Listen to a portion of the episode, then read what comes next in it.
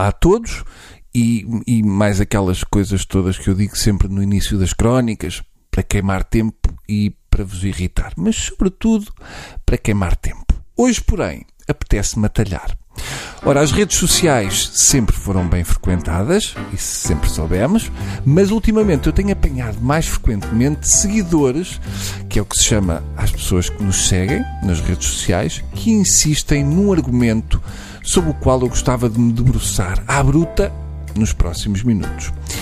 Este em concreto era até, achava eu, bastante inofensivo. Eu partilhei uma notícia do vice-almirante Gouveia Melo, em que o Sr. vice-almirante dava por terminada a sua missão de ajudar a vacinar a população portuguesa e escrevi orgulho máximo. Até aqui, tudo normal, achava eu, mas não, não está tudo normal.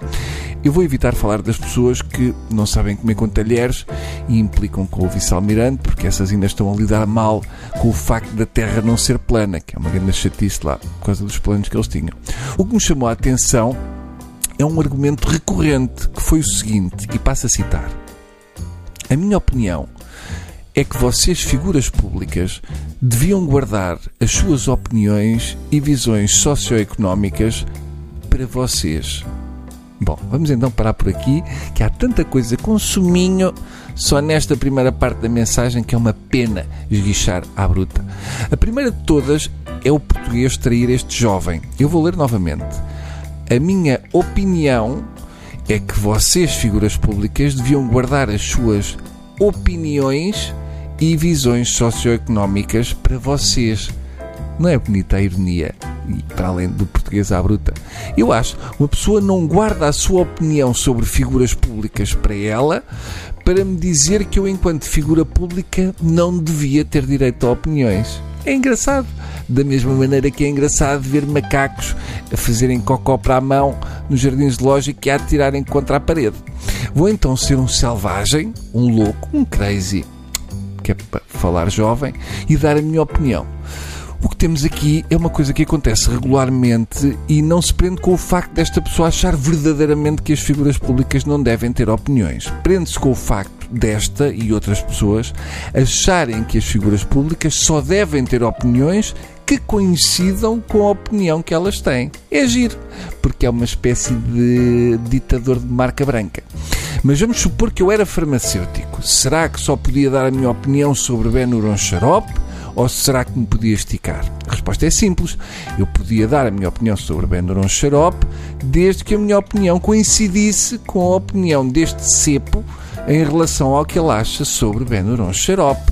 Vá que o cepo acha que o Benuron é feito de Golden Retrievers bebés triturados. Porque ele viu realmente uma mensagem que lhe mandaram para o WhatsApp que dá direito a seguir um link e depois lá mais outro que chuta para outro e que vai parar à China. Aí o farmacêutico passa a ser uma besta que deve guardar a opinião só para ele. E continua a mensagem. Não é que não concorde contigo, mas estás sempre sujeito a este tipo de respostas. Vou parar só para fazer um pequeno reparo. Ele não concorda de facto comigo. Tem a vergonha de dizer o que pensa. É daqueles que em jantares de família diz: então, Eu até tenho um amigo que é preto. Para depois dizer: Mas lá que isto está cheio dele, está.